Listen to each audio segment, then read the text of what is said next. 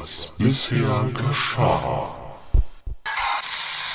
Lebe ich in Misanthropolis oder lebt Misanthropolis in mir?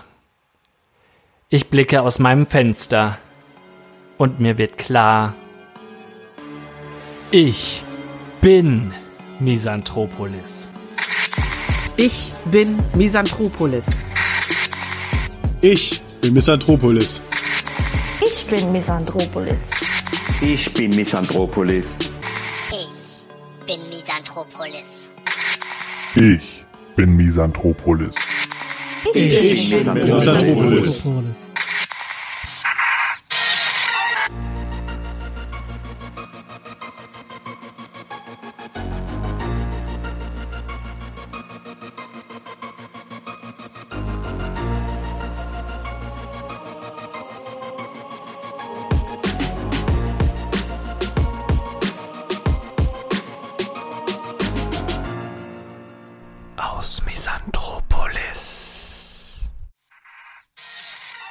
Wurde der Lockdown laut Bundeskanzlerin Angela Merkel nun noch einmal verlängert. Dieser Zeitraum vollendet damit nunmehr schon fast ein ganzes Jahr, in welchem unser Alltag mit kleineren bis massiven Einschränkungen versehen ist, seitdem sich das Coronavirus derart verbreitet hat. Während dem einen Teil der Bevölkerung diese Einschränkungen extrem zusetzt, hat sich ein anderer Teil der Bevölkerung scheinbar mittlerweile daran gewöhnt und kann dem Ganzen sogar etwas Positives abgewinnen. Zu dieser wachsenden Gruppe gehören vor allem die Anhänger aus Misanthropolis. Seit am 1. Januar 2020 und damit ebenfalls vor ziemlich genau einem Jahr die ersten Berichte aus Misanthropolis aufgetaucht sind.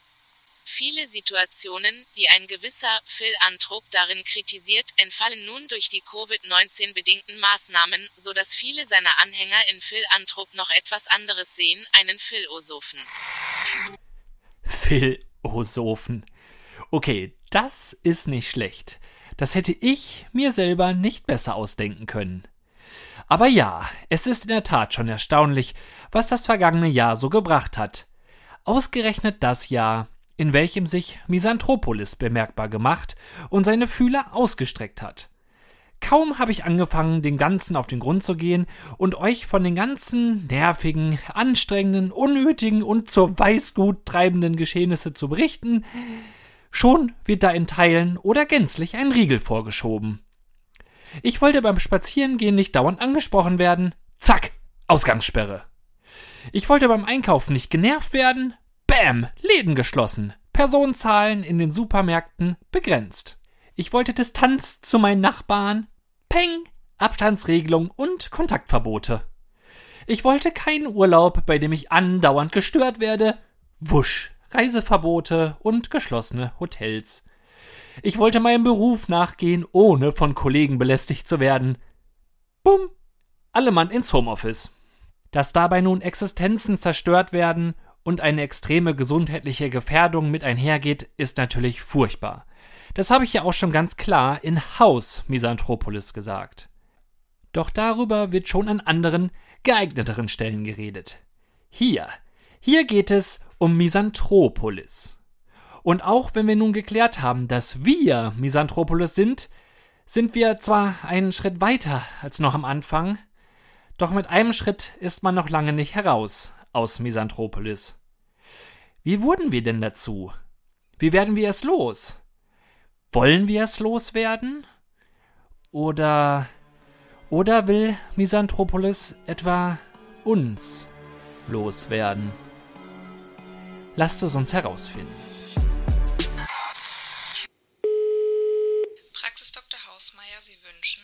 Phil Anthrop, guten Morgen. Ich habe eine Platzwunde an der Stirn. Die ist nicht groß, aber sie blutet und ich würde die gerne versorgen lassen, bevor sich da eine Narbe. War das ein Arbeitsunfall? Dann können wir Sie leider nicht annehmen. Äh, äh, nein, das war kein Arbeitsunfall. Das, das ist. Äh, Sind Sie schon Patient bei uns? nein, das nicht. Ich bin vor kurzem hergezogen. Wir können leider niemanden aufnehmen. Al- Also, ich möchte auch eigentlich nur gerade die Wunde behandelt wissen. Ich wohne zu Fuß nur zwei Minuten. Sind Sie privat versichert? Nee, das nicht. Wir können leider keinen aufnehmen. Wer ist denn Ihr Hausarzt? Äh, Also, das ist Dr. Schmalz, aber durch den Umzug ist er jetzt 40 Kilometer. Dann müssen Sie zu dem fahren. Mir läuft Blut aus dem Kopf. Die zweite Staffel. Demnächst.